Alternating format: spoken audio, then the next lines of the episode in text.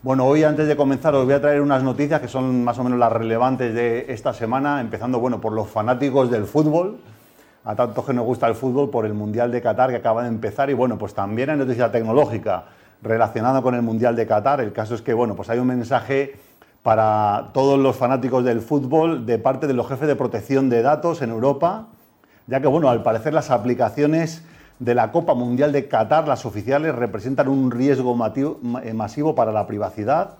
y es un evento que, bueno, se esperan 1.5 millones de visitantes en Qatar, es un evento que se va a realizar de ahora el 18 de diciembre, un evento plagado de controversias ya que desde el año 2010 pues, eh, han surgido acusaciones de sobornos, corrupción eh, en los procesos de licitación y bueno, pues parece ser que también las condiciones en el país según reportan algunas fuentes, pues no son muy, muy, muy favorables algunas comunidades. Y el caso es que, bueno, pues eh, el tema tecnológico ha salido a la palestra ya que se ha pedido a los extranjeros que visiten al país que tengan mucho cuidado con la descarga de las dos aplicaciones oficiales, que os ponemos en pantalla además los nombres, ya que, bueno, al parecer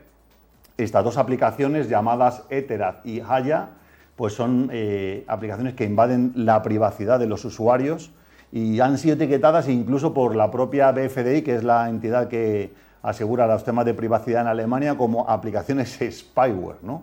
El gobierno de Qatar parece que no ha respondido de inmediato a la solicitud de comentarios, pero bueno, parece ser que, que sí hay un problema en cuanto a que las aplicaciones bueno, pues realizan eh, información de llamada, recopilan informaciones de a qué números llamas, eh, recopilan también activamente el dispositivo con su localización y bueno, los jefes de datos alemanes dicen que es absolutamente necesario